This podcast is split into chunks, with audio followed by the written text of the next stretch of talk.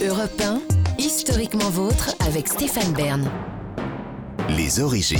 Pour conclure cette émission, on remonte aux origines, toujours avec Jean-Luc Lemoyne, Olivier Pouls, mais avec vous maintenant, surtout David Cassel-Lopez. On parle des puces RFID. RFID, ça veut dire Radio Frequency Identification. Oh my God, what an accent. Yes, I know.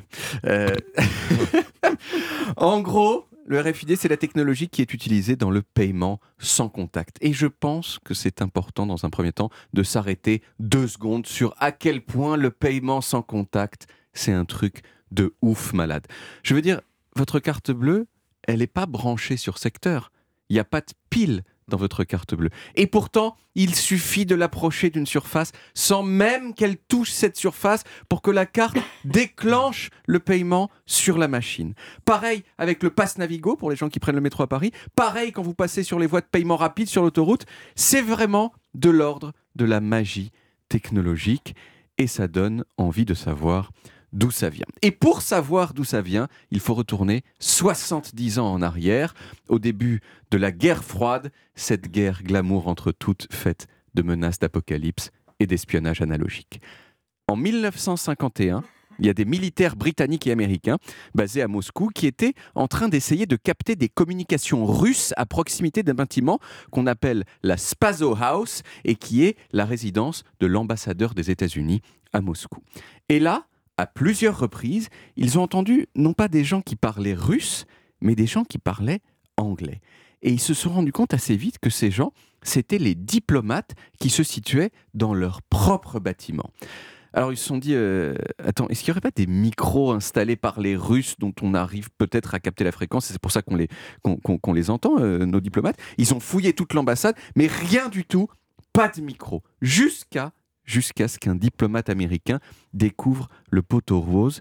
C'était un cadeau qui avait été offert sept ans plus tôt à l'ambassadeur américain par une organisation de jeunes Russes. C'était une sorte de grande armoirie en bois à l'effigie de l'aigle des États-Unis pour dire euh, merci les États-Unis, on vous aime beaucoup.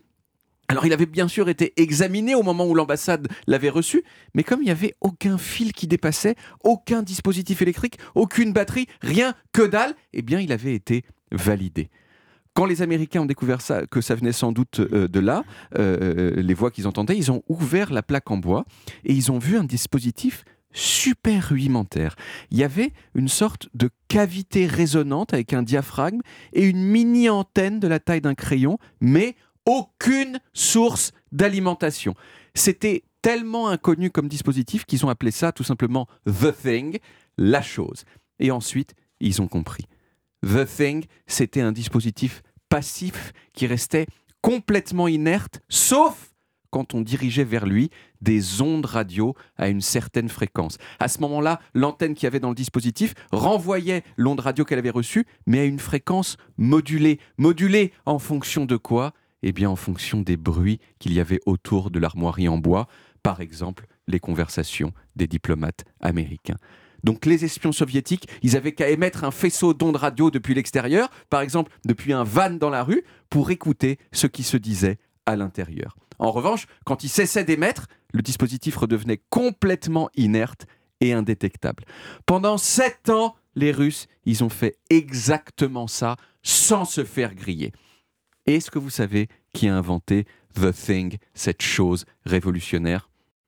Eh bien, c'est Léon Térémine, Non. le même monsieur qui a inventé l'instrument de musique futuriste dont je vous ai parlé hier.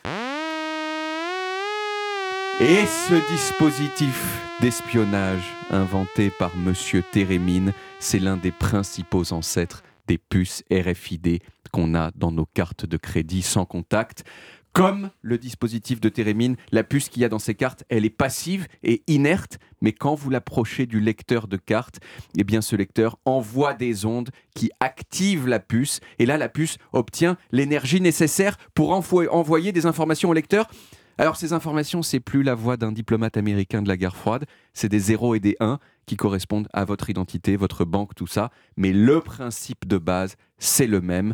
Et ces puces-là, aujourd'hui, elles sont partout, partout, de plus en plus partout, puisqu'il y a par exemple des gens un peu illuminés qui s'en implantent sur la peau juste pour avoir le plaisir de voir s'ouvrir les portes devant eux. Incroyable. Voilà. Merci comme histoire. David.